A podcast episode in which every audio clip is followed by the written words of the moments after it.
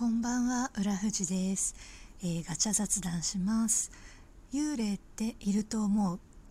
幽霊はいないんじゃないかなと思ってますけどね。どうなんでしょうね。あのー、見たことないんですけど私あのお化けコンテンツに4年くらい前からかな関わってましてお化けコンテンツって言うとあれですけどあのー、ホラーイベントを作る会社さんとご縁があってあのその会社さんが作るイベントだったりお化け屋敷だったりにあの役者として出ることがあるんですけど結構いろんなホラーコンテンツを経験したんですよね。あの、まゾンビとかもありますけどそれこそ幽霊とかこう、ま生き量だったりお化けだったりあのいろんなタイプのあのそういう幽霊系のものをやったんですけど今まで一回もそういう心霊体験って私はないんですよね。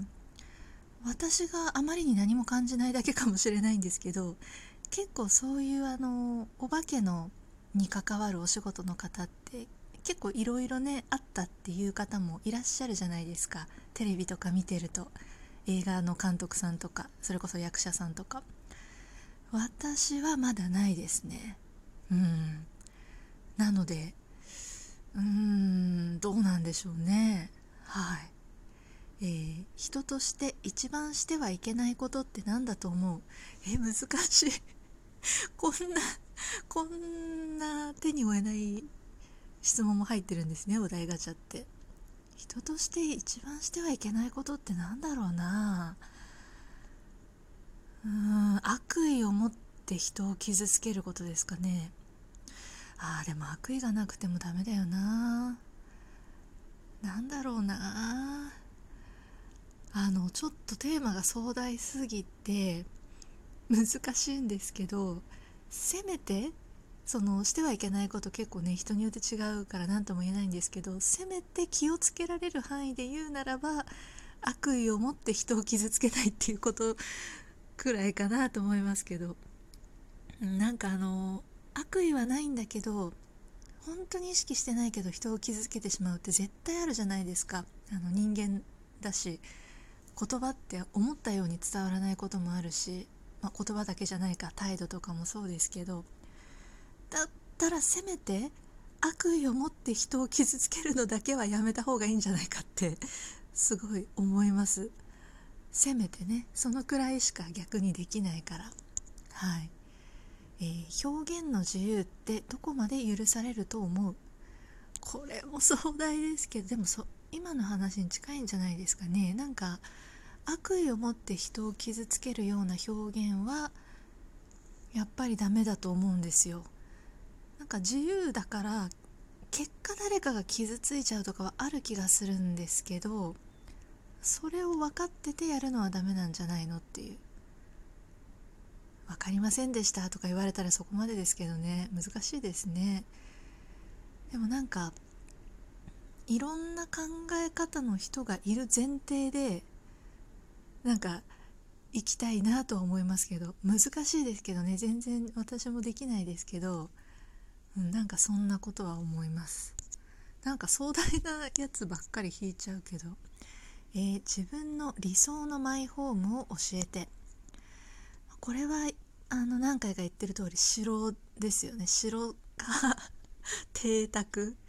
あの都内とかにも誰々居住跡みたいな旧何々邸みたいな大豪邸あのもう観光名所みたいになってるとこありますけどああいう感じですよね。やっぱり理想で言うと。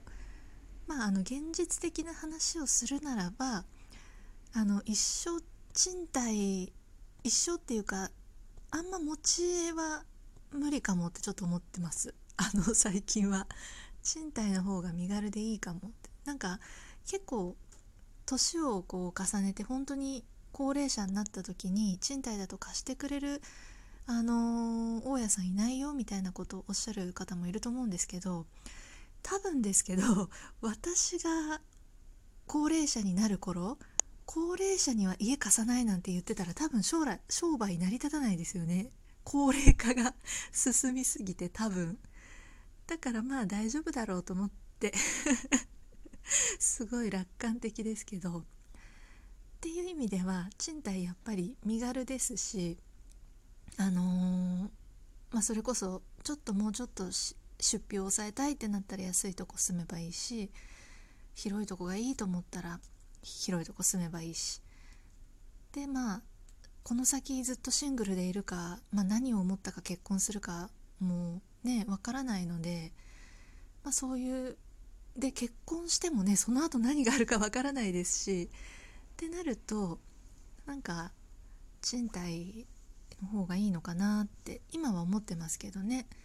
また考え変わるかもしれないですけど、まあ、でも質問にある自分の理想の理想っていうとやっぱり旧何々でみたいな。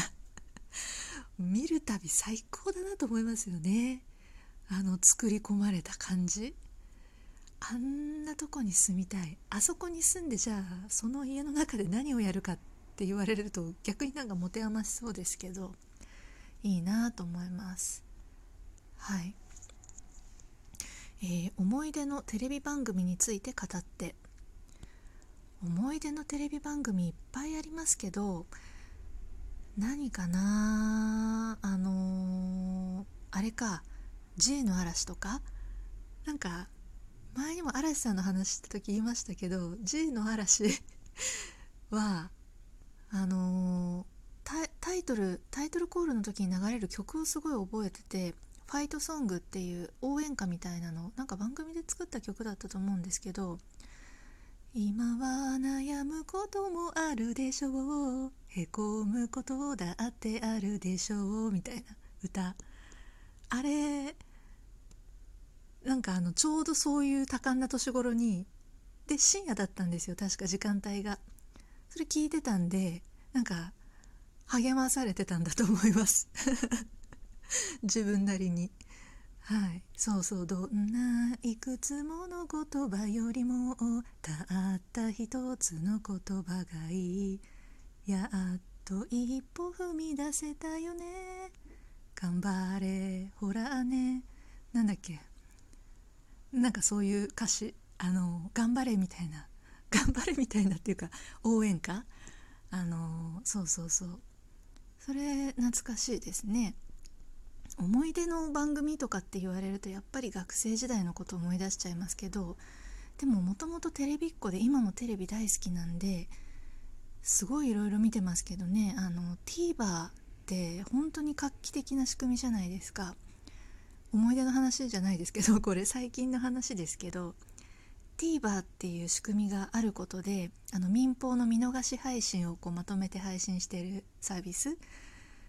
あれによってその静岡放送で作られてる番組とかこう大阪何々テレビの番組とかも関東に住んでる、あのー、私たちでもいつでも見ることができる。